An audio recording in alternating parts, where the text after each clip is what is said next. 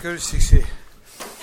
Wir haben äh, in der letzten Vorlesung die ersten Teile der kartesischen Meditationen behandelt. Die ersten beiden Meditationen haben wir relativ genau angesehen, vor allem diese Sache mit dem Zweifel. Ich habe Ihnen versucht zu erklären, was das Resultat dann eigentlich bedeutet und was sich aus dem Resultat, also das, Sicherheit dieses Ich Bin, was sich daraus aus weiter, an, an weiteren Aufgaben ergibt, über den Zweifel selbst.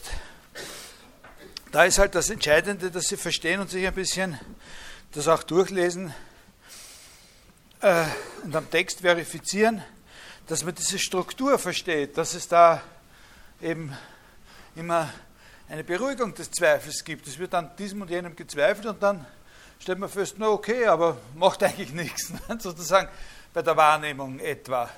Äh, weil, wenn wir da auch fehleranfällig sind, haben wir zugleich die Mittel, diese Fehler zu korrigieren und so. Und dann äh, und so weiter eben. Auf jeder Stufe ist Zweifel was anderes, so sehr was anderes, dass es sogar möglich ist, beim letzten, bei der letzten Stufe zu vermuten, dass es sich vielleicht gar nicht mehr um einen Zweifel handelt, sondern nur um die Vorstellung, aha, jetzt zweifle ich. Das ist natürlich eine interessante und schwierige Frage, was muss man tun, um wirklich an etwas zu zweifeln. Das, aber diese Frage behandelt er nicht. Wenn man schon mit so einem Unterschied zwischen wirklichen Zweifel und sich bloß einbilden, dass man Zweifel, zweifelt, rechnet, das ist eine hochinteressante Frage, wie man das unterscheiden kann. Äh, der letzte Zweifel ist insofern was ganz Entscheidendes und Wichtiges, das muss man sich auf jeden Fall merken, als er sich auf ein bereits vollkommen optimiertes Erkenntnisvermögen richtet. Dieser letzte Zweifel ist eben nicht mehr aus der Erfahrung von irgendwelchen Fehlleistungen motiviert. Im Unterschied zum ersten Zweifel, der motiviert ist aus Fehlleistungen der Sinne und des Wahrnehmungssystems. Und den zweiten Zweifel, der motiviert ist aus der Möglichkeit, das kennt jeder von uns irgendwie, dass man Wirklichkeit und Traum äh, verwechselt beim Aufwachen oder so. Oder wenn man zu viel trinkt oder die falschen Sachen raucht. Äh, daher lässt uns dieser dritte Zweifel auch äh, sozusagen keine Chance zu urteilen. Wir wissen nicht, welches Kriterium äh, äh hier uns erlauben sollte, zwischen dem äh, Fall, wo wir von diesem bösen Geist getäuscht werden, und dem, wo wir nicht getäuscht werden, zu unterscheiden. Der andere Punkt ist, dass wenn wir in diesem stufenweisen Zweifel auch jedes Mal dann wieder eine gewisse Sicherheit erreichen, es doch so ist, dass es immer weniger wird, dessen wir sicher werden. Also wir erkaufen die Sicherheit jedes Mal durch Preisgabe von Inhalt, den wir vorher für sicher gehalten haben. Zuletzt, was uns zuletzt überbleibt, ist sozusagen wirklich nur das Allerwenigste und Geringste, dieses Ich Bin. Ne? Äh, also insofern fährt man hier noch immer auf derselben Schiene, die schon in dem frühen Projekt der regulären Direktion im Ingeni ausgelegt worden ist. Sicherheit hat absolute Priorität und wir sind bereit, für Sicherheit einen wirklich extrem hohen Preis zu zahlen. Zunächst mal. Wir hoffen ja darauf, dass wir da eine gute Investition gemacht haben und es dann wieder zurückkriegen können, was wir hier preisgeben. Bei diesem Ich denke angelangt, muss man eben fragen, auf welche Weise kann ich andere rele relevante Erkenntnisse wiedergewinnen oder dazugewinnen. Und da habe ich Ihnen gesagt, muss man zurückdenken, was war das Stadium unmittelbar davor? Was ist es denn, was die Sicherheit der mathematischen Erkenntnis außer Kraft gesetzt hat? Die Möglichkeit, die Möglichkeit, dass es so einen betrügerischen Gott gibt. Also kann ich diese äh, Erkenntniskapazität äh, nur dann wieder in Kraft setzen, wenn ich beweise, dass es keinen betrügerischen Gott gibt. Er sagt, dass es Gott gibt und dass er uns nicht betrügen kann. Jetzt war da der Kollege, ist, ich weiß nicht, ob er heute überhaupt da ist, jetzt ist er gar nicht da, der letztes Mal da die Frage gestellt hat, das könnte auch so funktionieren, wenn ich einfach beweise, dass es überhaupt keinen Gott gibt. Äh, das ist in, jetzt ist, schaut, dass er nicht da ist, das ist eine eigentlich in mancher Hinsicht gute Frage. Wenn es gar keinen Gott gibt, dann gibt es auch keinen betrügerischen. Ne? Dann bin ich sozusagen mit mir allein. Das Gute an diesem Gedanken ist, dass er einen auffordert, gewisse Dinge genau durchzudenken, die man sonst vielleicht übersieht. Ich glaube aber nicht, dass er zieht, der Gedanke. Also ich glaube nicht, dass er wirklich eine Alternative ist zu dem, was Descartes vorschwebt. Aber das ist eine, eine komplexe Sache. Das Erste, was man dazu sagen kann, ist, dass das nicht der Zweifelsgrund ist, den er geltend macht. Also die Frage, ob Gott existiert oder nicht, ist nicht äh, der Zweifelsgrund. Das Problem kann man nur wirklich sinnvoll behandeln, wenn man die Passage in der ersten Meditation, also die Nummern 10 bis 13, und dazu gehört auch in der zweiten die Nummer 3, äh, zusammennimmt und, und, und, und ein bisschen genauer liest und dann konfrontiert mit der Nummer äh, 7 und äh, 26 folgende in der dritten Meditation. Das sind dann die Stellen in der dritten Meditation, wo er wirklich zu diesem Beweis ansetzt. Und wenn man das vergleicht mit den Stellen aus der ersten Meditation, dann sieht man, dass er natürlich in der ersten Meditation ist er ausgegangen von diesem Gerücht. Es geht, die Leute sagen, es gibt ein höheres Wesen, das auch mich geschaffen hat und so weiter. Aber dort, wo er zu dem Beweis ansetzt, geht er nicht von dem Gerücht aus, sondern da geht er schon von einer relativ präzisen Idee von dem aus, was dieses Wesen wäre. Das ist ein, ein Unterschied. Also da gibt es eine ganze Menge äh, äh, zu berücksichtigen, wenn man sich diese Frage stellen will. Ich, ich, da haben wir jetzt nicht die Zeit dazu, aber man muss es würdigen, die Frage ist sehr anregend. Äh, für uns muss es genügen zu sagen, dass wenn er die Existenz Gottes beweist und dieser Gott kein Betrüger ist, dann hat er die Sicherheit der mathematischen Erkenntnis wieder gewonnen. Dann hat er das wieder gewonnen, was im dritten Stadium sozusagen bezweifelt äh, worden ist. Dass es auf andere Weise auch wieder gewonnen haben könnte, das können wir jetzt nicht äh, so ausführlich besprechen. Meine letzten Punkte waren dann die folgenden. Erstens, dass Descartes im Grund sowieso nur die Existenz eines Gottes beweisen kann, der kein Betrüger ist. Denn wenn er ein Betrüger wäre, in dem Sinn, der hier zur Diskussion steht, dann könnten wir kein Vertrauen in unsere Fähigkeit haben, Beweise zu führen von dieser Art. Wenn wir nicht einmal sicher sein können, dass 1 und 1 2 ist und dass eine Kugel überall gleich rund ist, dann können wir auch kein Vertrauen haben, dass wir Argumentationsketten entwickeln äh, können mit einer bestimmten festen logischen Struktur. Dass aber dieser Umstand von Descartes nicht ganz klar herausgearbeitet wird, das heißt also, dass es bei ihm tatsächlich Argumente gibt, die extra dazu da sind, zu sagen, dass Gott kein Betrüger sein kann, wenn er existiert.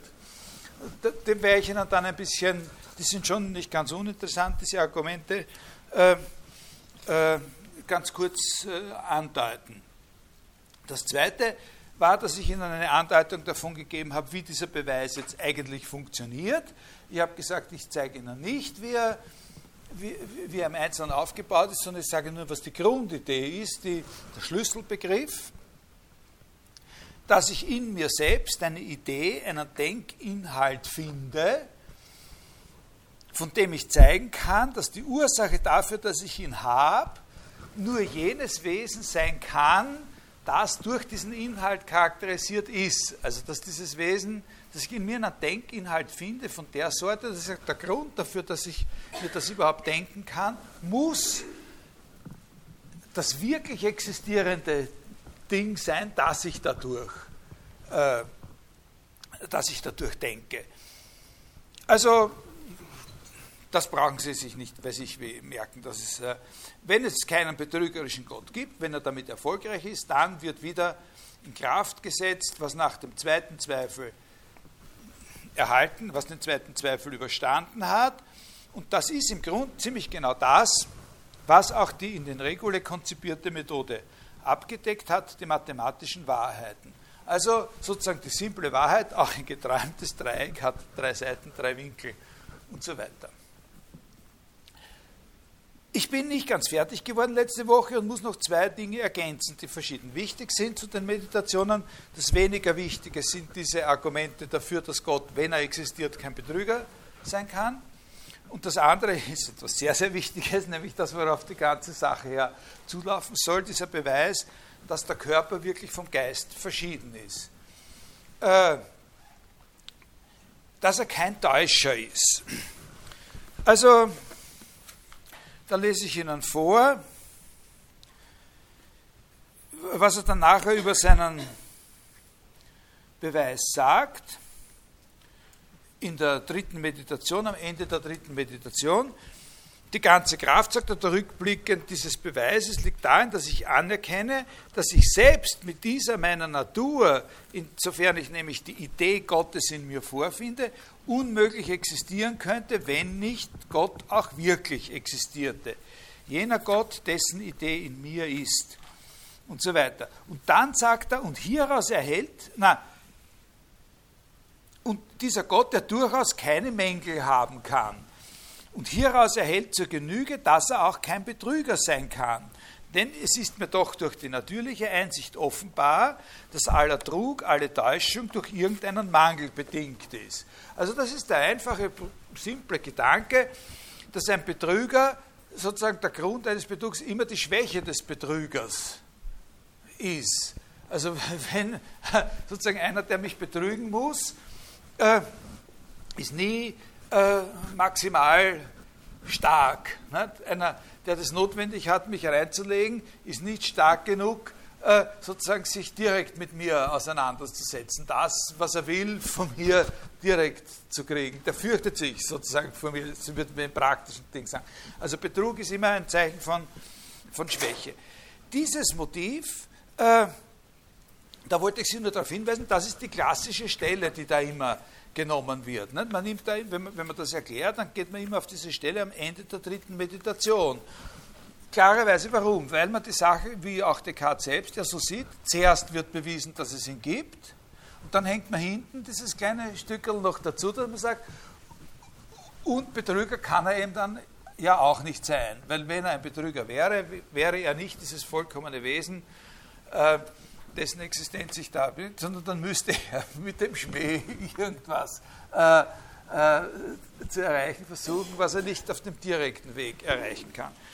Es ist aber ganz wichtig, äh, wenn man sich damit beschäftigt, zu sehen, dass schon ganz am Anfang, wo er das erste Mal auf diesen Gedanken kommt, in der, in der ersten Meditation, äh, in der Nummer 12 der ersten Meditation, äh, dieses Motiv auch schon äh, auftaucht. Und zwar sehr schön klar ausgesprochen, fast ein bisschen, äh, fast ein bisschen deutlicher noch.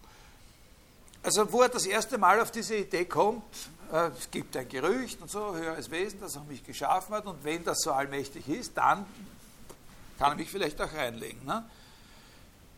Und da sagt er, freilich möchte es wohl manche geben, die lieber leugnen würden, dass ein so mächtiger Gott überhaupt existiert als dass sie an die Ungewissheit aller anderen Dinge glaubten. Allein mit denen wollen wir nicht streiten und wollen einmal zugeben, all dies von Gott Gesagte sei eine bloße Fiktion. Äh, also sagen wir mal, dieses Gerücht ist unbegründet. Nehmen wir mal an, das sei eine bloße Fiktion. Es gibt so ein höchstes Wesen eben nicht. Ne? Indes mag man in diesem Sinn auch annehmen, ich sei bloß durch Schicksal oder Zufall oder durch die Verkettung der Umstände oder sonst auf irgendeine Weise geworden zu dem, was ich bin. Weil irgendwie bin ich ja zu dem geworden, was ich bin. Ne? Und wenn das jetzt nicht einer war, der mich absichtsvoll erschaffen hat, dann bin ich halt auf irgendeine andere, weniger planvolle und, und sozusagen gezielte Weise zu dem geworden, was ich bin.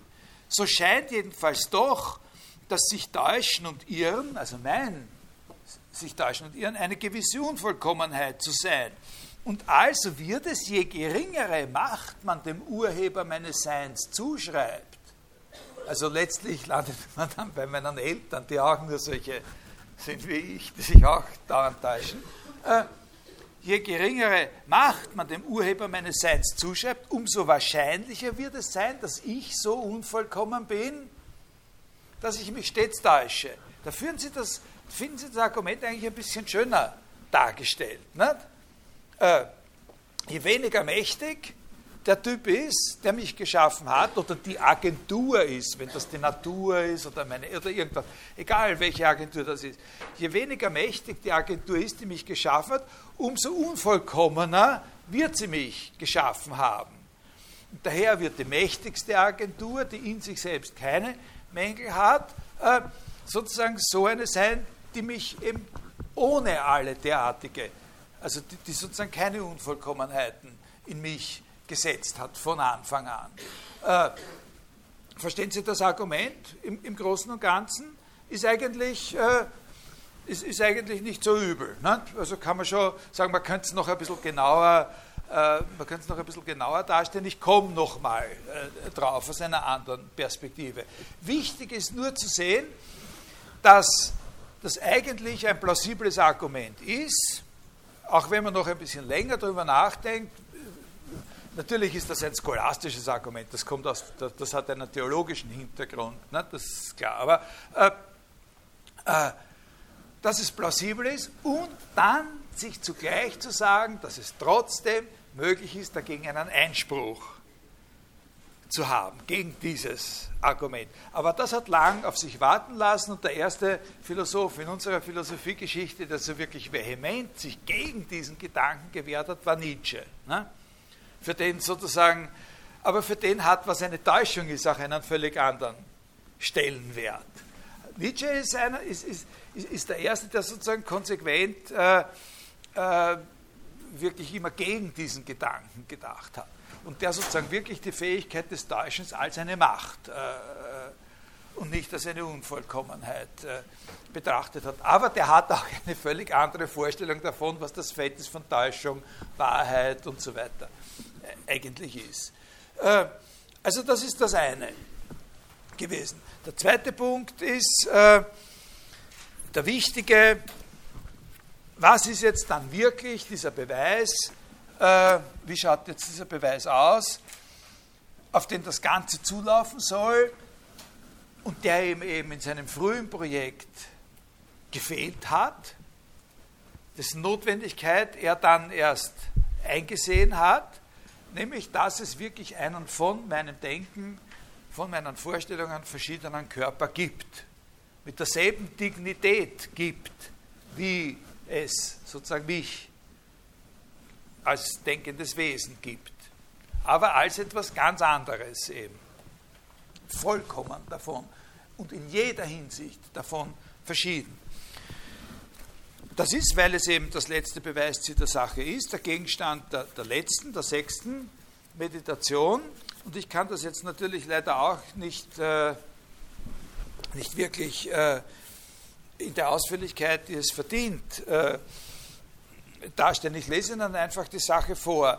Wichtig ist nur zu sehen, dabei, was Sie sich vielleicht merken wollen, dass er diesen Beweis äh, in der sechsten Meditation in zwei Anläufen führt. Er setzt zweimal dazu an. Jetzt mache ich eine Fußnote, das müssen Sie schon überhaupt nicht merken, wenn Sie nicht wollen. Auch den Gottesbeweis führt er zweimal. Äh, er führt zweimal einen Beweis für die Existenz Gottes. In, in, der dritten Meditation, wo ich gesagt habe, am Schluss wird dann noch hinzugefügt, dass dieser existierende Gott eben kein Täuscher sein kann. Und dann führt er noch einmal einer Beweis für die Existenz Gottes in der fünften Meditation, der sehr berühmt ist. Das ist die Denkfigur des sogenannten ontologischen äh, Gottesbeweises, wo aus dem bloßen Begriff von Gott darauf geschlossen wird, dass er auch existieren muss. Äh, da ist der Unterschied der, dass er doch relativ klar sagt, hier im Text vielleicht nicht, aber in, in, in anderen äh, Stellen in diesen Erwiderungen auf die Einwände, äh, dass der zweite Beweis in der fünften Meditation selbstständig nicht zieht. Also der hat seine Kraft, der hat Beweiskraft nur auf der Grundlage dessen, dass der andere Beweis auch Beweiskraft hat. Äh, der ist nur eine elegantere und für bestimmte Zwecke besser geeignete Beweisform. Äh, aber wenn man nicht durch den ersten überzeugt werden kann, dass Gott existiert, dann auch nicht durch den zweiten. hingegen hier in der sechsten Meditation, wo ich sage, er, hat, er führt zweimal, er setzt zweimal an zu beweisen, dass der Körper vom Geist verschieden ist, ist es umgekehrt in der Reihenfolge. Da ist der erste nicht wirklich überzeugend und der zweite gelingt. Beim ersten Mal haut es nicht hin und beim zweiten Mal haut es. Jetzt kann man sich natürlich bei solchen Dingen fragen, wieso hat er das erste Mal überhaupt äh, drinnen gelassen. Das ist eine schwierige, schwierige Sache. Ich lese Ihnen die beiden Stellen vor und sage Ihnen, worin der Unterschied äh, besteht. Okay? Geht das so? Bin ich erträglich in, in diesem Tempo? Ja? Geht, oder? Ja. So. Äh, also, das geht jetzt schon eine Zeit lang natürlich dahin, das ist nicht gleich, äh, das ist das Ende der zweiten Seite. Zudem bemerke ich, dass diese in mir vorhandene Kraft der Einbildung, also er, hat, er stellt fest, dass er eben, er hat es schon festgestellt, er ist ein denkendes Wesen, nicht? dieser Ich, der da ist, der ist ein denkendes Wesen, das haben wir, das nicht ganz klar. Und, und, und, und dann erkennt er eben da in sich als denkenden Wesen noch verschiedene andere Dinge. Das hat damit zu tun, dass das Denken ja nicht eine, primitives, eine primitive Kompetenz ist, sondern ich habe Ihnen ja erklärt, dass das Denken sozusagen ein Begriff ist, in dem verschiedene Fähigkeiten und Kompetenzen zusammengefasst sind. Das Zweifeln, das sich etwas einbilden, das an etwas glauben, das getäuscht werden können. Man braucht auch ein gewisses Mindestmaß an Intelligenz, um täuschbar zu sein, äh, wie schon Gorgias festgestellt hat, dieser antike Sophist, ne, der gesagt hat, die, dort, dort, wo ich herkomme, die, die, haben sich nie von mir hinters Licht führen lassen, weil sie zu dumm dafür waren. Äh, äh, also das ist, dass das Denken ja sozusagen eine Sache ist, die, die, die, verschiedene sozusagen fragmentarische, mehr oder weniger verstandene Kompetenzen zusammenfasst. Wir werden uns in einem späteren Teil der Vorlesung mit einem Buch beschäftigen von, von Gilbert Harman mit dem Titel Denken. Wir werden über das Denken noch einmal, das ist auch so aufgebaut eigentlich, dass es verschiedene Kompetenzen in Betracht zieht, von denen man sagt, die gehören zum Denken dazu und das nicht von so einer überkandidelten Reflexion ausgeht, was ist Denken eigentlich? Denken ist das sich versenken in den Abgrund des weiß ich was oder so. Äh, äh, also hat er bemerkt, dass es in ihm eine Kraft der Einbildung gibt. Nicht? Das gehört dazu, dass er denken kann, dass er sich was einbilden kann. Insofern sie sich von der Kraft des reinen Denkens unterscheidet, ist diese Kraft der Einbildung zu der Wesenheit meiner selbst sozusagen nicht unbedingt erforderlich. Es könnte, ich, ich könnte auch ich sein und existieren, wenn ich mir nichts einbilde, aber ich bilde mir Sachen ein. Denn wenn sie mir auch fehlte, so würde ich doch zweifellos eben derselbe bleiben, der ich jetzt bin. Hieraus scheint zu folgen, dass sie von etwas abhängt, was von mir verschieden ist. Ja, wenn es nicht notwendig dazugehört, dass ich diese Fähigkeit habe, dann muss, sagt er, der Umstand, dass ich sie habe, von irgendwas abhängen, was nicht sozusagen mein, meine substanzielle Identität ausmacht. Da sehe ich nun leicht ein, wenn irgendein Körper auch wirklich existiert, mit dem der Geist so verbunden ist, dass er nach Belieben sich darauf richten kann, um ihn zu betrachten, so ist das möglich, dass ich eben dadurch die körperlichen Dinge in der Einbildung habe. Also die Tatsache, dass ich die Einbildung habe, kann schon dadurch, dass es einen Körper gibt, die kann schon dadurch plausibel gemacht werden, dass es ihn auch wirklich gibt. Das ist das, was er hier sagt. Ne? Und es unterscheidet sich diese Bewusstseinsart nur so weit von der reinen Verstandestätigkeit, das ist ein wichtiger Punkt. Die Einbildungskraft ist nicht etwas, was vom Denken substanziell verschieden ist. Das war sie in den regulären Direktionen im Geni schon noch. Ne? Äh, da war sie selber der Körper. Ne? Aber nur so weit von der reinen Verstandestätigkeit verschieden ist, als der Geist beim reinen Denken sich sozusagen nur auf sich selbst richtet und wenn er sich was einbildet, dann richtet er sich eben auf den Körper und schaut im Körper etwas an. Leicht sehe ich, dass die Einbildung so zustande kommen kann, nämlich insofern ein Körper existiert. Und dann schließt er das ab, das lese ich Ihnen jetzt nicht wörtlich vor, aber sozusagen, das ist aber ein Argument, das es nur wahrscheinlich macht, dass es den Körper wirklich gibt. Ja, dieses Argument, dass er, er, sieht selber genau das ein, was ich Ihnen vorher gesagt habe, kommentierend dazu. Nicht? Na, das ist ein, na, ein Denken, das sich nur auf sich selbst richtet. Ah, so, also, wie man sagt, reflexives Denken. Äh, was dieses reine Denken kann, ja, äh, was die Kapazität dieses reinen Denkens ist, das muss man ja zweistufig beantworten. Einerseits direkt nach dem Ich bin sind wir auf einem Minimum. Nicht? Und da ist das Einzige, was es kann, und das habe ich Ihnen nicht erklärt, wie das eigentlich funktioniert, die Existenz Gottes zu beweisen. Wenn er das geschafft hat, dann kann er wieder mehr. Ne? Dann hat er wieder diese ja, äh, mathematischen äh, Erkenntnisse wieder gewonnen. Ne?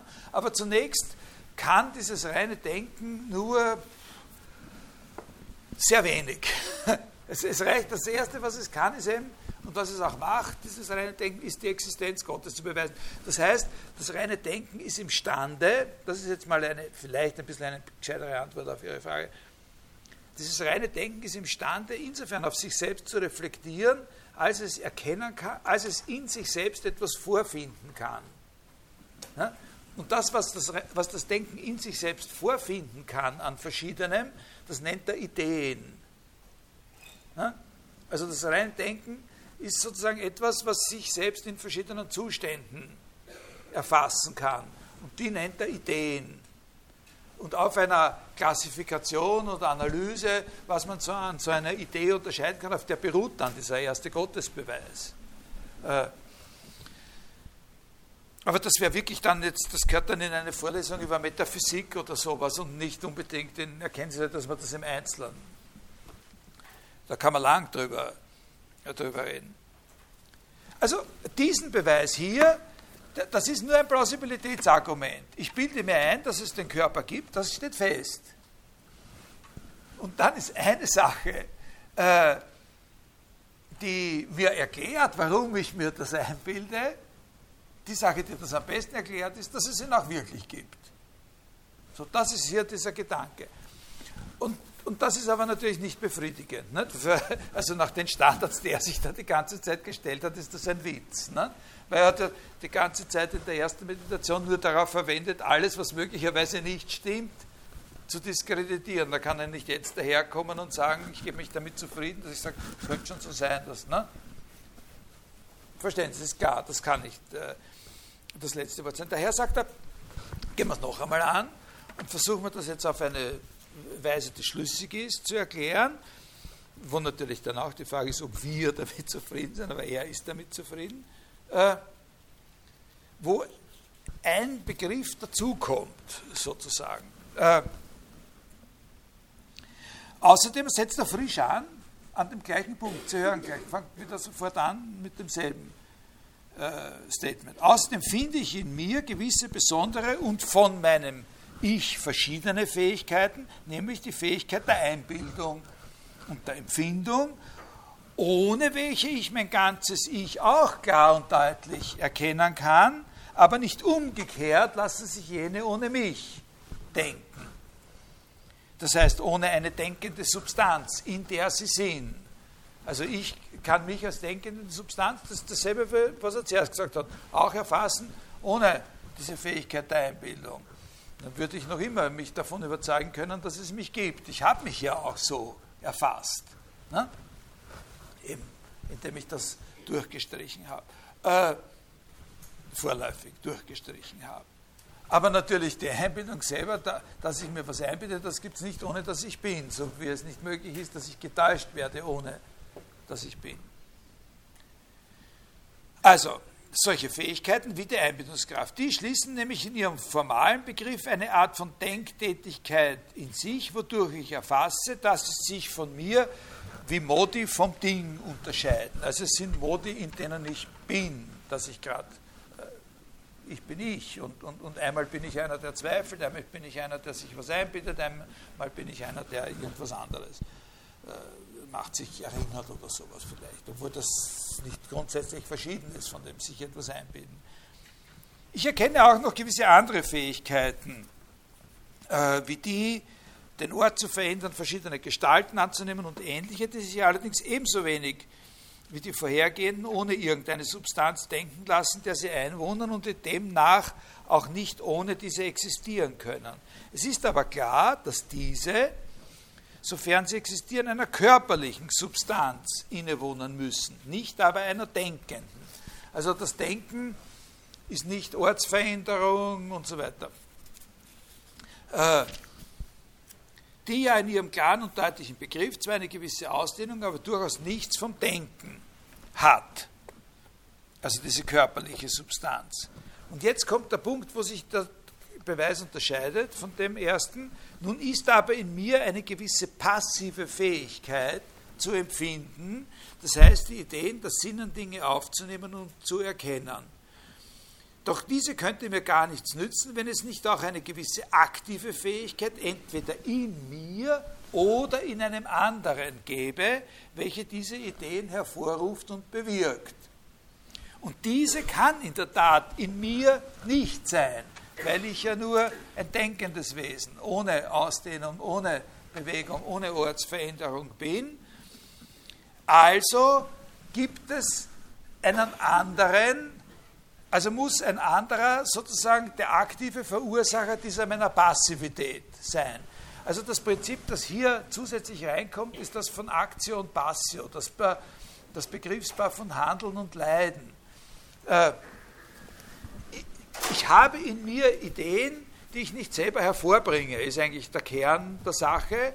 Und das sind durch die Sinne vermittelte Ideen, die, die für mich sozusagen nur als passiv wo, also äh, deren Präsenz in mir eine Passivität meinerseits ist. Und nachdem man das Prinzip anerkennt, das könnte man jetzt natürlich auch diskutieren, dass es zu jeder Passivität eine entsprechende Aktivität gibt, muss es auch eine Agentur geben, die da aktiv ist. Und dann der nächste Schritt ist, dass er sich selber ausscheidet als diese Agentur. Also muss diese Agentur wer anderer sein. Es muss jemand anderen geben, der mich da hier sozusagen diese Eindrücke einer körperlichen Umwelt erleben lässt. Und da hat er dann eine Alternative. Das schildere ich Ihnen jetzt wirklich nur ganz äh, äh, skizzenhaft. Da besteht natürlich noch immer eine Alternative, nämlich, also das ist Gott, ne, klarerweise. Gott ist, dieser, Gott ist diese Agentur. Und der kann das jetzt auf zwei verschiedene Arten bewerkstelligt haben. Er kann es so bewerkstelligt haben, dass er eben diesen Körper wirklich geschaffen hat.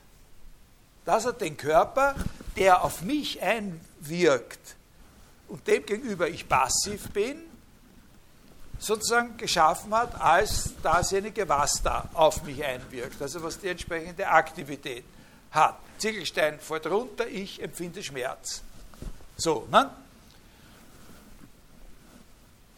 Und das ist es dann auch. Nicht? Gott, dann habe ich, das ist, es wäre auch denkbar, man muss auch mit der Möglichkeit rechnen, rein hypothetisch, dass Gott nicht einen Körper geschaffen hat, sondern die Macht, die er hat, einen Körper zu schaffen, dafür verwendet hat, in uns die Illusion des Körpers zu schaffen, dann hat Gott sich auch alles das sozusagen vorgestellt, in seinem Plan das alles gehabt, was den Körper ausmacht. Und er hat alles das direkt, ohne dass er den Körper jetzt tatsächlich kreiert hätte, hat er alle Features des Körpers sozusagen als bloße Eigenschaften oder als Beschreibung des Körpers sozusagen direkt in unsere Fantasie reingesetzt. Ja, ein Science-Fiction-Szenario. Und da sagt Descartes, das kann nicht sein, weil das ein Paradefall eben genau von der Art von Täuschung ist, die wir da, das wäre eine Unvollkommenheit. Ja? Das wäre eine Unvollkommenheit, uns an etwas glauben zu lassen, das er nicht wirklich erschaffen hat, äh, wo er doch dieselbe Sache auch einfach hätte erschaffen können, diesen Körper. So läuft dieser Beweis ungefähr. Also wirklich nur sehr skizzenhaft, lesen Sie das mal nach, äh, genauer oder denken Sie auch darüber nach. Man kann über diese Dinge auch, ohne dass man, ich meine, das sind wertvolle Texte, das sind Haupttexte unserer philosophischen Tradition und natürlich genau dieser Tradition, die man Erkenntnistheorie nennt. Also das muss man eigentlich schon lesen.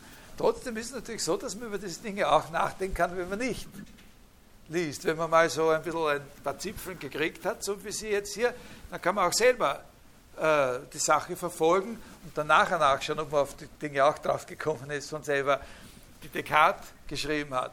Das ist das Rezept, das er selber befolgt hat. Wenn Sie sich erinnern, ich glaube, ich habe Ihnen solche Stellen, oder nicht, aus dem Anfang des Diskurs haben wir dort nicht, vorgelesen. So hat er es gemacht. Er hat sich unabhängig gemacht, hat gesagt, das und das Problem, denkt man das mal selber durch. Schau, ob die anderen auch auf das gekommen sind. Ist auch nicht schlecht, nicht? Äh, die Methode. Also der Unterschied, der Beweis 2 unterscheidet sich von Beweis 1 dadurch, dass er nach seiner Ansicht auf eine haltbare Schlussfolgerung und nicht nur auf eine Plausibilität führt. Und das, was er als Unterschied drinnen hat, ist, diese, ist dieses Begriffspaar von aktiv-passiv.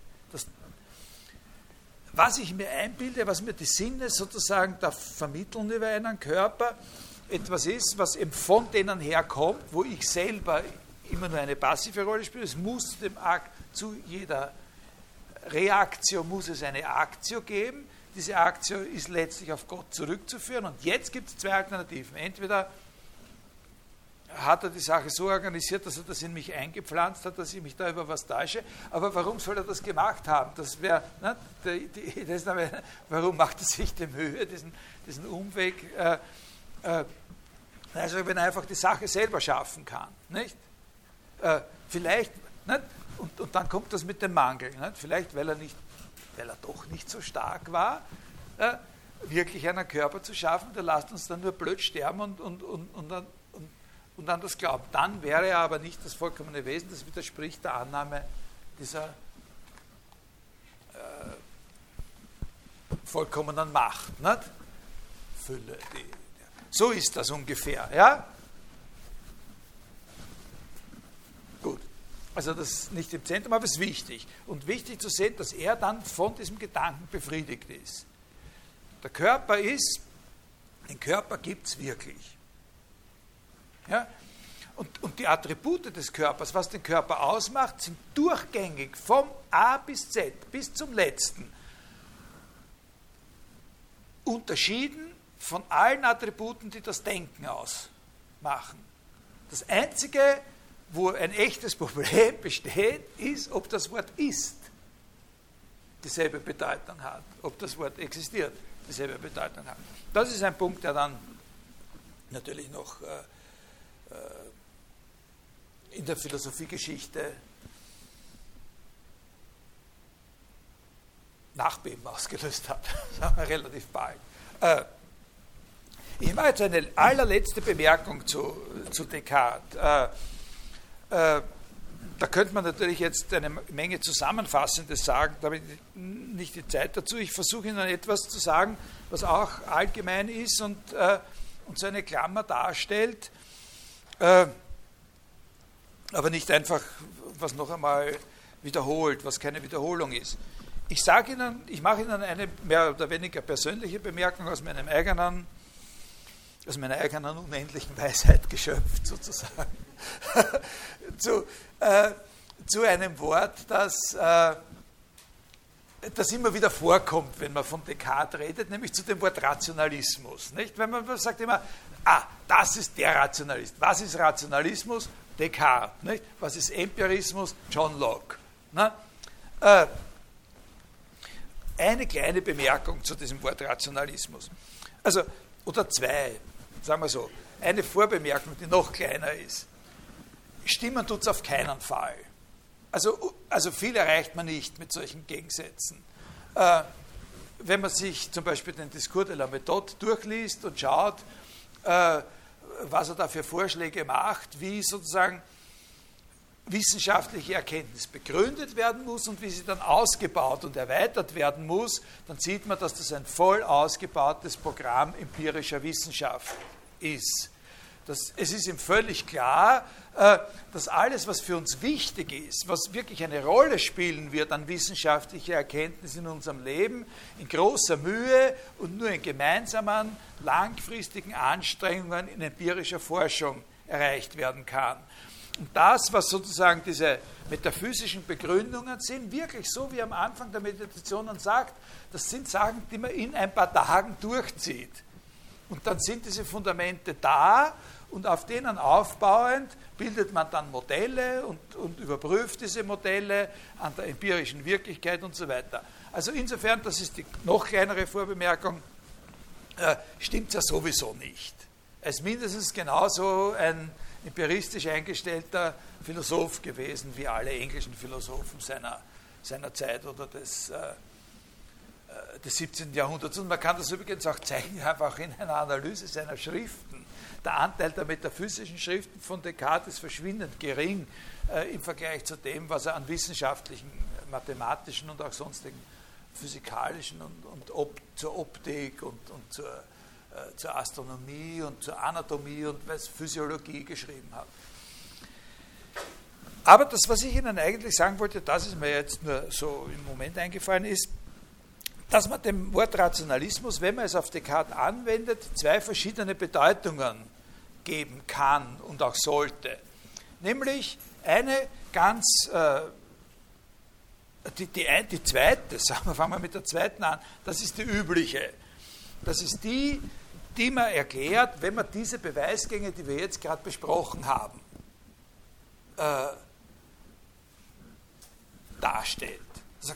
Aus dem reinen Denken, nur aus dem, das gerade die Stellen, die ich Ihnen jetzt vorgelesen habe, aus dem reinen Denken wird da was herausgeholt und das ist dann ein Beweis davon, dass irgendwelche Sachen wirklich existieren nur aus dem reinen Denken, alles andere ausgeschaltet, nur mit Hilfe der Ratio wird da, äh, wird da, etwas, äh, wird da etwas bewiesen, dass es das wirklich gibt. Das ist Rationalismus, dieses Vertrauen, sagen die Leute. Das ist, die, das ist ja die Bedeutung, die Sie alle kennen von Rationalismus. Nicht? Dass er äh, hier zum Beispiel genau an dem einen Punkt besonders deutlich erkennbar, wo er sagt, es ist die Ratio, es ist das reine Denken selbst und nicht eine Extraagentur Einbindungskraft, die uns beweist, dass es den, dass es den, den, den Körper gibt. Und aus dem reinen Denken wird bewiesen, dass es Gott gibt und dann mit dieser Hilfe, dass es Gott gibt, auch, dass es den Körper gibt. Und weiß der Teufel, was dann noch alles bewiesen werden wird, sagen die empiristischen Philosophen, machen wir das Buch lieber gleich zu. Äh, das ist die eine Bedeutung. Und das stimmt ja auch hier in einer gewissen Weise. Wir haben etwas von diesem. Nicht? Das haben wir ja gesehen, das ist ja belegbar. Aber ich finde es ganz gut, wenn man das Wort Rationalismus auch ein bisschen lockerer verwendet. Und dann würde ich sagen, kann man bei Descartes etwas finden, äh, was gar nicht so sehr dieses Beweisen aus reiner Vernunft oder so ist, sondern was einfach schon in diesem frühen Projekt ein gewisser Optimismus ist, dass es Erkenntnis auch wirklich gibt. Äh, dass es Erkenntnis, dass sozusagen wir mit unserer Vernunft, mit unserer Ratio tatsächlich fähig sind, auch wirklich was zu erkennen. Das ist schon in dem ersten Projekt. Das beginnt damit, ich habe Ihnen erklärt, was ist ein Problem, ein Problem ist eine Mischung von Bekannten und Unbekannten. Und wenn wir Erkenntnis selbst als ein Problem auffassen, dann gibt es von Erkenntnis klare Fälle. Und wir müssen dann schauen, was uns über die, unser Erkenntnisvermögen selbst noch nicht klar ist. Auf das zurückführen oder mit dem verbinden, was uns schon klar ist. Und da liegt ein Rationalismus. Es gibt, wir haben in unserem Verstand, in unserem Denken etwas, das ist schon Erkenntnis. Wir brauchen nicht zu so tun, als wüssten wir gar nichts. Und dieser gewisse Optimismus, dass wir dadurch, dass wenn wir zu denken beginnen, ja sowieso schon irgendwas haben, was zählt, auch wenn es nur sehr wenig sein mag, das würde ich auch, finde ich, kann man auch Rationalismus nennen.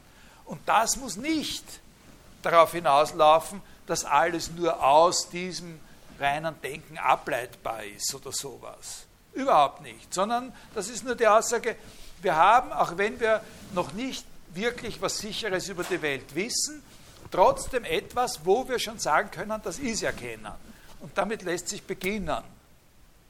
Ja, das war meine letzte Bemerkung zu Descartes. Und ich finde das aber ganz nützlich, dass man so eine, eine, äh, eine etwas weniger strenge und weniger äh, einengende und, und, und, und präzisierende äh, Bedeutung von Rationalismus kennt. Man kann ja mit diesen Unterscheidungen sowieso äh, nichts anfangen. Also ich finde das absolut lächerlich. Wir sind da gerade in einer Zeit wieder, wo da so eine Scholastik aufzublühen beginnt, wo die ganze Philosophie darin besteht, dass einer überhaupt gar keine Argumente mehr mehr bringt, dass es überhaupt nichts überlegt, sondern nur hinschreibt, ich bin ein Rationalist von der Sorte des relativistischen Skeptizismus, der durch einen Dings getönt ist mit metaphysischen und Internalismus und so weiter. Und, und dann hat er da eine Visitkarte und dann weiß jeder, was das für eine Philosophie ist, aber selber braucht er sich nichts mehr denken. Ne?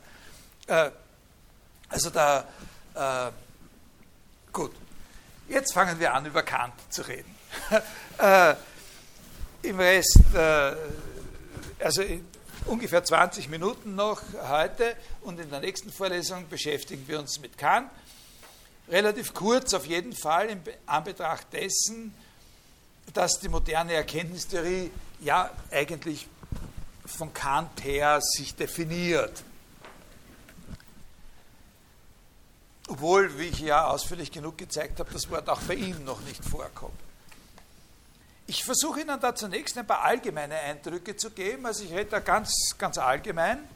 Äh, und dann besprechen wir halt nächste Stunde das eine oder andere Lehrstück äh, ein bisschen. Und vielleicht reicht das noch in die übernächste Stunde oder so.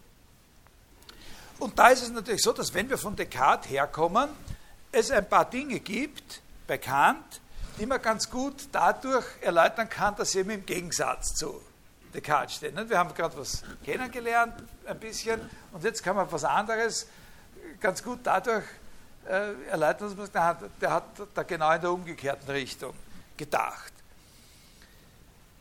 Wenn ich jetzt ein oder zwei solche Punkte benenne, sollten Sie aber wirklich vorsichtig sein und immer im Hinterkopf behalten, dass der historische Background dafür natürlich sehr kompliziert ist dass es sich da nicht darum handelt, dass Descartes das gesagt und, und Kant hat da reingeschaut und hat gesagt, nein, ich sehe das anders.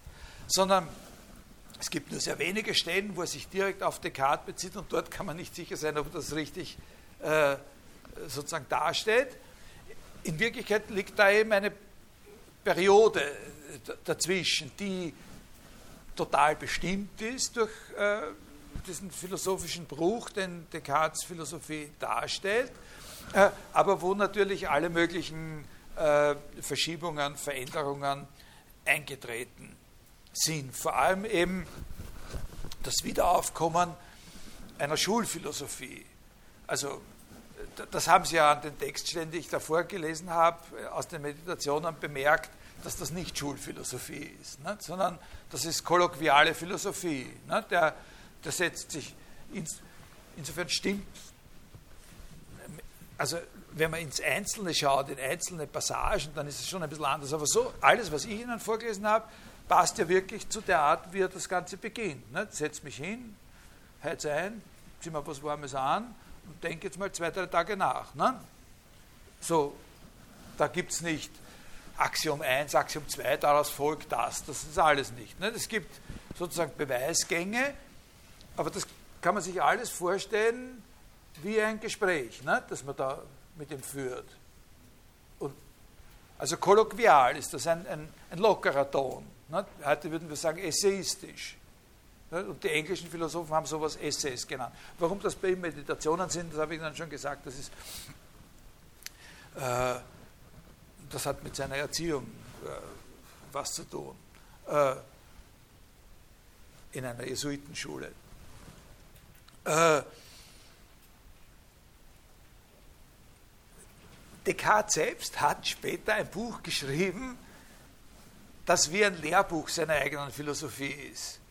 Und von da an, die sogenannten Prinzipien heißt das, die Prinzipien der Philosophie. Das ist anders aufgebaut, das ist nicht so kolloquial, das ist so wie ein Lehrbuch.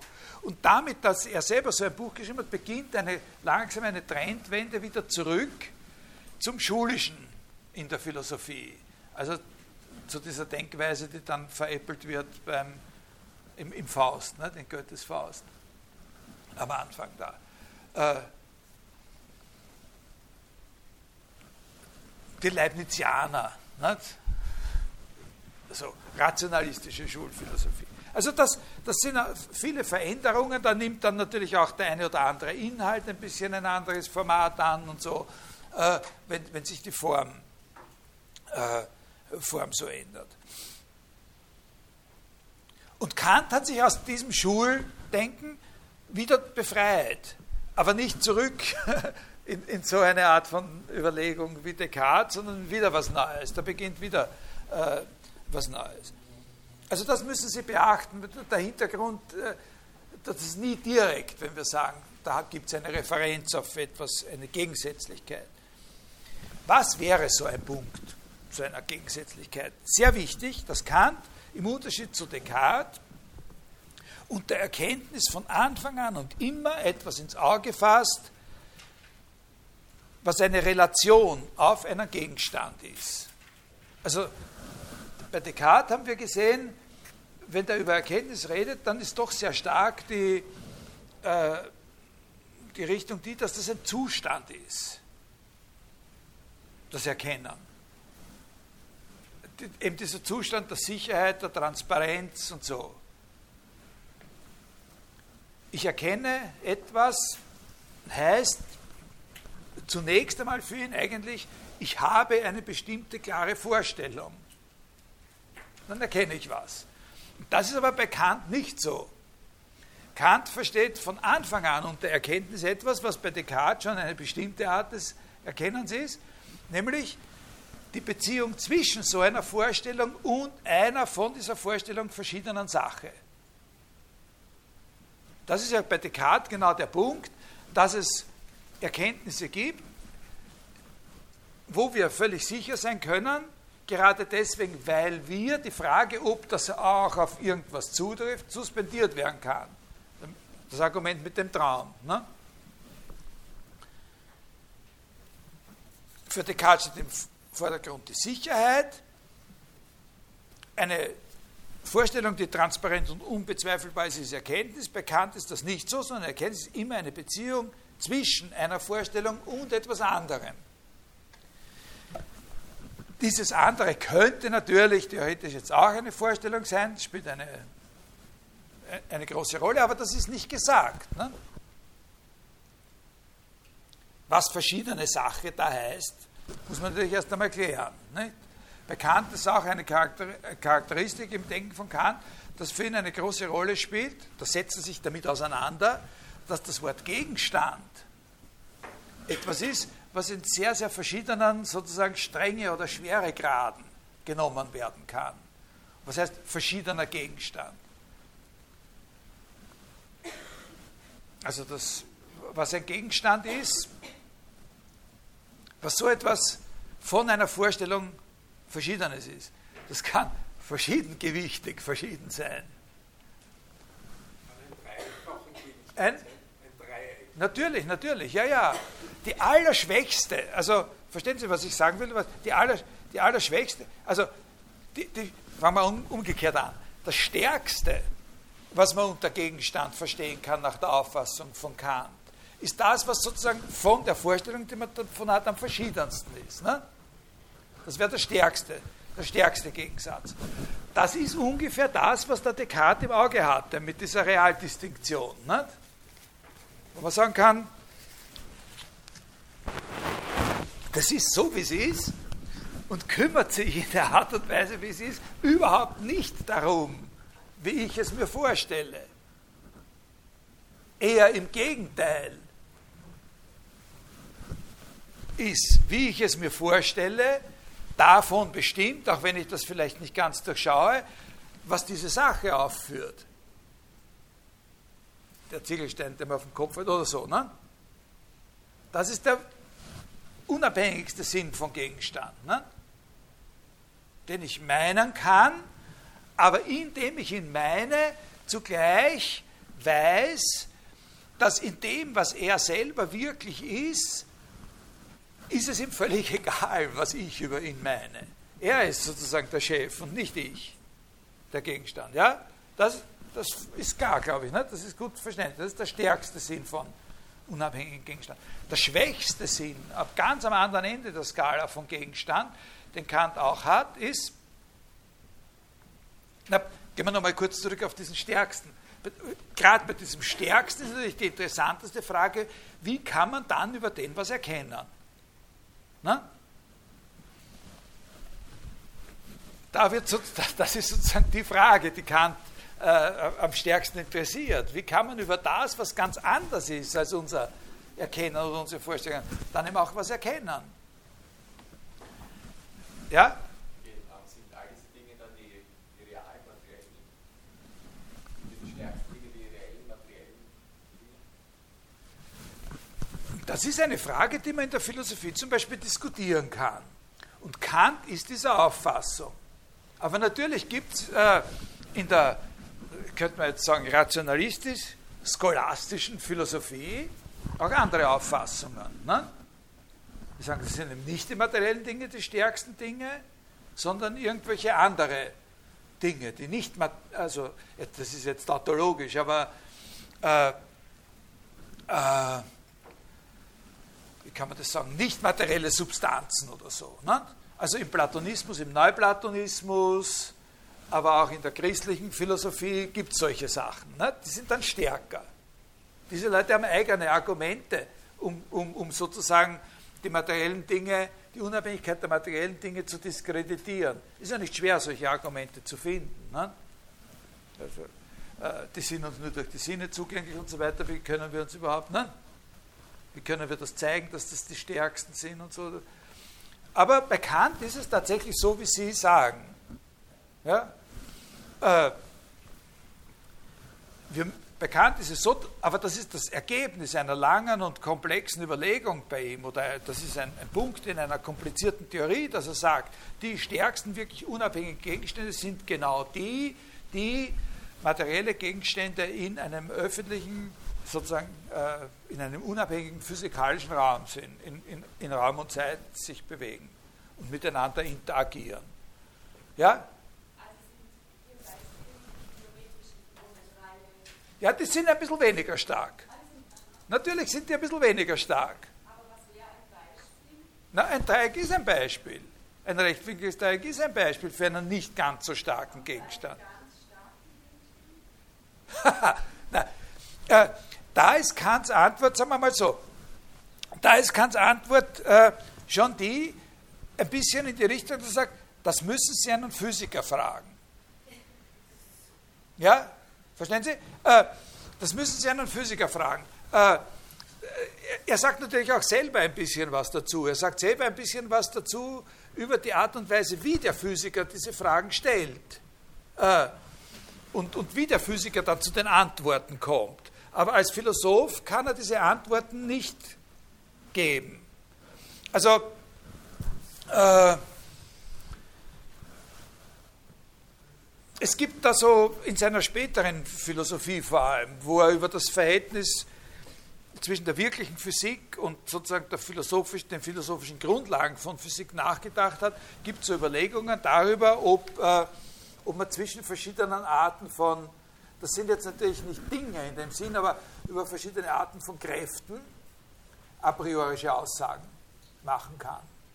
Also der Zusammenhang von, von Ausdehnung körperlicher Gestalt, Schwerkraft und solche Sachen, das hat ihn da interessiert. Aber, aber wenn Sie eine Antwort haben wollen, die nicht stimmen muss, ja, sondern nur zeigt, in welcher Richtung, dann würde man halt sagen, irgendwelche Partikel im Atomkern oder sowas. Na? Ja?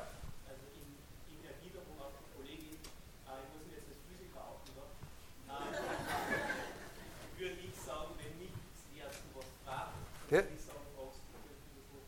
Ah, sehr gut. okay, ja.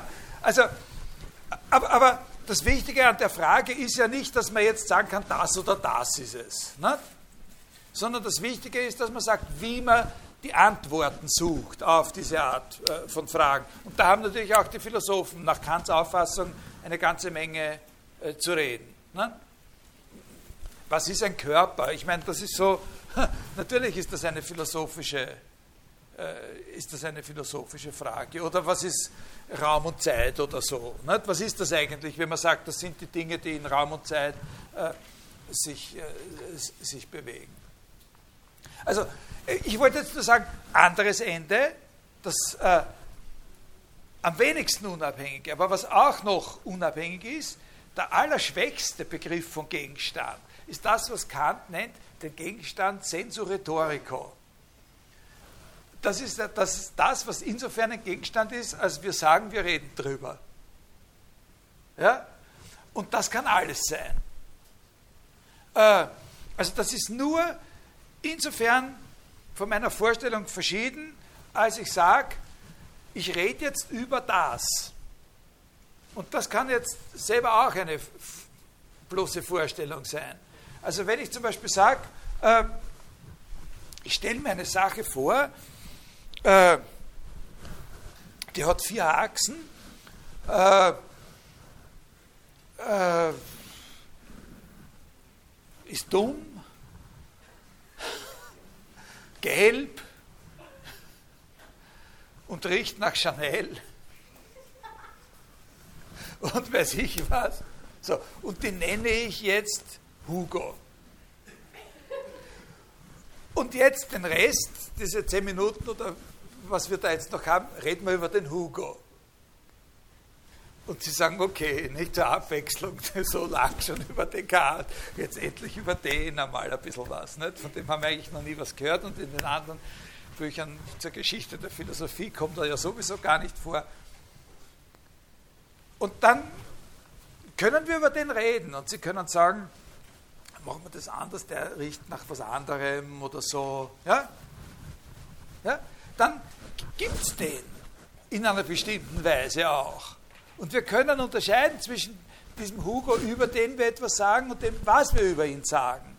Aber das ist sozusagen so, Dings, das ist luftig. Ne? So, ja, das ist das Schwächste, was überhaupt ein Gegenstand sein kann. Das, was man auch sagt, uns ist Fahrt, worüber reden wir? Und dann haben wir was, worüber wir reden. Und das ist, dann, sagt man auch, der Gegenstand unserer Rede. Und, und, und zwischen dem, was so absolut unverbindlich ist, und diesem, was eben der physikalische Gegenstand ist, äh, da gibt es eine große Skala nicht? bei Kant. Das ist auch sehr wichtig, dass man dann die Stufen in dieser Skala unterscheidet. Da sagen wir dann noch ein bisschen äh, was dazu. Gut, das ist so ein Problem. Äh, also für Kant Erkenntnis nicht einfach eine klare, transparente Vorstellung, sondern immer eine Relation zwischen so einer Vorstellung und etwas anderem, einem von dieser Vorstellung verschiedenen Gegenstand. Äh, eine Konsequenz daraus ist, dass so eine Vorstellung wie ich denke oder ich bin, die bei Descartes eine große Rolle spielt, dass ich bin, bei Kant noch keine Erkenntnis ist. Bei Descartes ist das die Erkenntnis schlechthin, auf der dann alles andere wieder aufgebaut wird. Und bei, bei Kant ist das genau genommen noch keine Erkenntnis. Warum und wieso, das kann ich Ihnen dann vielleicht noch äh, das nächste Mal sagen, aber äh, was, ist, na, was ist es dann, wenn es keine er, er, Erkenntnis ist? Also da kommt jetzt ein, ein, ein, wichtiger Punkt allgemein, der sozusagen den Stil äh, betrifft den man eben erläutern kann, an der verschiedenen Rolle, die dieses Ich denke spielt bei Descartes und Kant. Denn Sie wissen ja, dass es nicht nur bei Descartes äh, eine große Rolle spielt, sondern auch bei Kant eine ganz zentrale Funktion hat. Dieses Ich denke, dass alle meine Vorstellungen muss begleiten können und von dem er sagt, das ist der höchste Punkt, an dem die ganze Transzendentalphilosophie aufgehängt werden muss. Also, wie geht das damit zusammen, dass, dass das gar keine Erkenntnis ist? Ne? Da ist Folgendes sehr wichtig, dass man sich klar macht. Was ist es, wenn es keine Erkenntnis ist und trotzdem so wichtig ist? Es ist eine Voraussetzung für Erkenntnis. Äh, und da liegt ein sehr großer Unterschied in der, in der Ausrichtung des Denkens. Sowohl Descartes wie, Descartes, äh, Descartes wie Kant sind Denker des Begründens. Beide wollen etwas begründen. Beide wollen sozusagen eine Erkenntnisfähigkeit oder überhaupt einen, Körper, großen, möglichst großen Körper von Erkenntnis begründen. Aber sie wollen das eine, mit verschiedenen Strategien. Und das Charakteristische bei Descartes ist, dass er eine Vorstellung von Begründung hat, die man bezeichnen könnte als Begründung durch Erweiterung.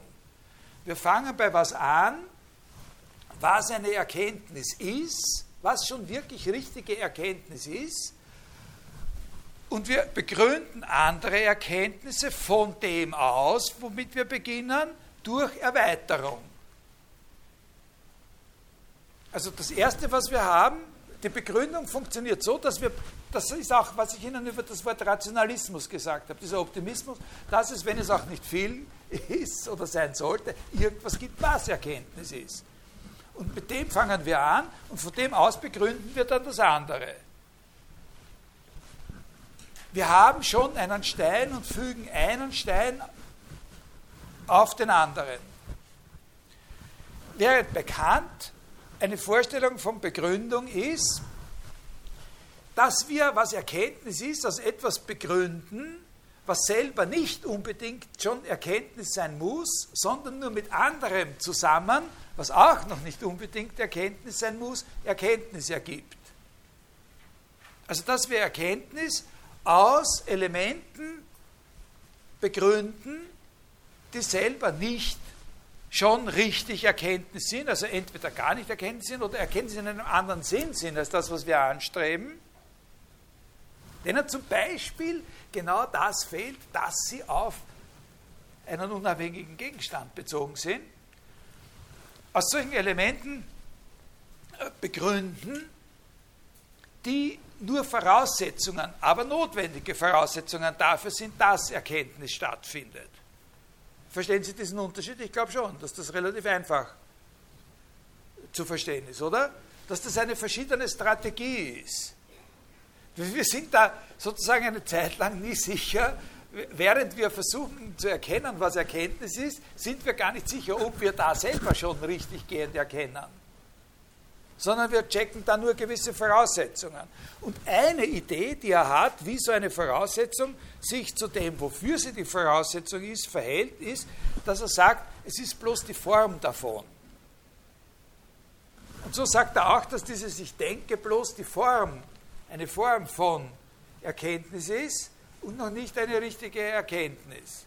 Oder ein anderer Punkt ist eben der, dass er sagt, es ist noch nicht Erkenntnis in dem Sinn, dass es schon eine Beziehung auf so einen unabhängigen Gegenstand hat und so weiter. Also das ist, jetzt muss ich Schluss machen, tut mir leid heute, aber ich, das hat sich nicht anders arrangieren lassen. Und äh, wir reden nächstes Mal äh, weiter über Kant. Aber ich hoffe, dass diese Punkte wenigstens schon einigermaßen plastisch sind, wo da ein Unterschied äh, äh liegt.